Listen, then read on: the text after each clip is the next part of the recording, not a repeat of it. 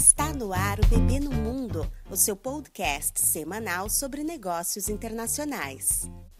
Olá, eu sou a Camila Cavalcante da Unidade de Comércio Exterior do Bebê e o tema de hoje é Covid-19, o coronavírus. Para falar sobre esse assunto, o mais comentado da atualidade, está com a gente direto de Xangai o executivo do Banco do Brasil na China, Rodrigo Volê. Seja bem-vindo, Volê. Olá, Camila, e olá a todos. Muito obrigado pela oportunidade. Volê, para começarmos, compartilha com a gente quais são os impactos recentes do coronavírus na economia chinesa, consequências que você tem acompanhado de perto. Então, Camila, nessa questão, eu acho que é importante a gente pontuar que, ao contrário de países como o Brasil, por exemplo, que estão agora é, vendo os primeiros casos de Covid aparecerem e, e, um, e um aumento no surto aí de maneira exponencial, a China já vem lidando com isso há bem mais tempo. Pelo menos desde meados de dezembro de 2019, já há relatos de casos que aconteceram no país. O governo chegou a fechar completamente a província de Hubei, é, onde fica Wuhan, que foi noticiado bastante à época como sendo o epicentro da disseminação do vírus aqui pelo país.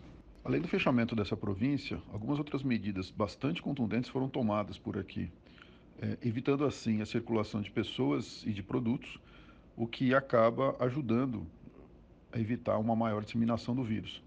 Mas é inegável também que essa limitação tem um impacto relevante na economia do país como um todo, na medida que menos empresas e menos produtos e menos riqueza está sendo gerada no país em geral. Como resultado dessas medidas, nós temos visto uma melhora nos números de novos casos de pessoas infectadas ou suspeitas de infecção. E assim, consequentemente, a gente tem visto também uma certa retomada na atividade econômica do país. Falando especificamente aqui sobre a cidade de Xangai, onde fica o Banco do Brasil na China, já é possível a gente notar a reabertura e a retomada de algumas atividades comerciais, como lojas, restaurantes e comércios em geral. Esses estabelecimentos estavam fechados desde o Ano Novo Chinês, que aconteceu na última semana de janeiro.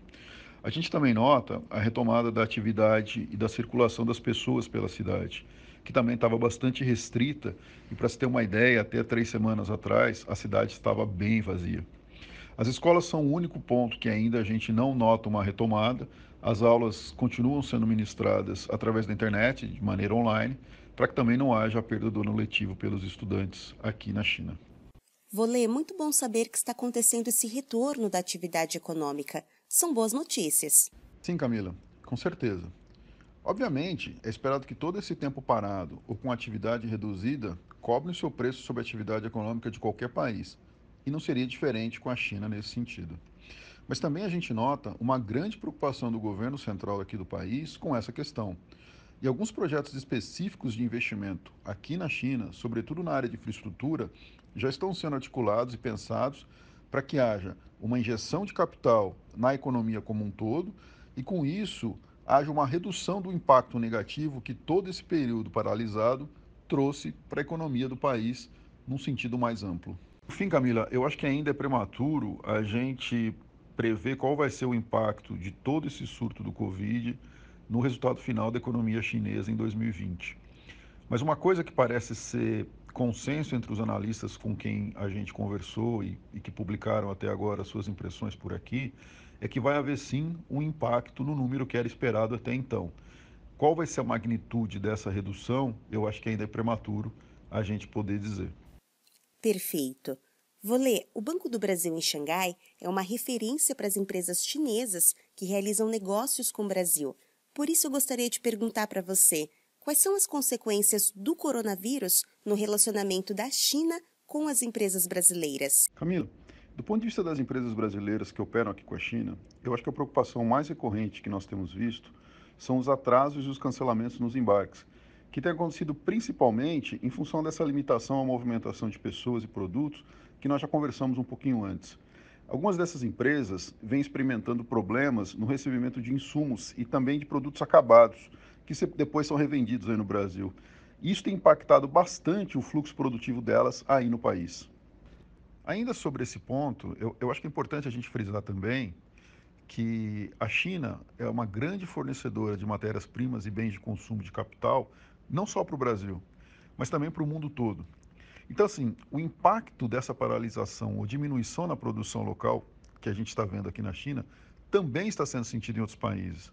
Na medida que tanto empresas exportadoras quanto de transportes estão retomando as suas atividades, a gente espera que esse fornecimento mundial seja regularizado e com isso também beneficiando as empresas brasileiras que estão aguardando aí a retomada e o recebimento dos seus produtos. Também é importante a gente lembrar as empresas brasileiras, Camila, que a China é hoje o nosso maior parceiro comercial e que essa retomada, o quanto antes, também interessa muito as empresas aqui na China, visto que elas têm sofrido grande impacto nos seus negócios recentemente. E os reflexos aparecem, quer seja nos seus faturamentos, que obviamente estão reduzindo, e até no relacionamento com seus clientes, muitos deles de longa data. Realmente, Volê, esse ponto é muito importante reforçar.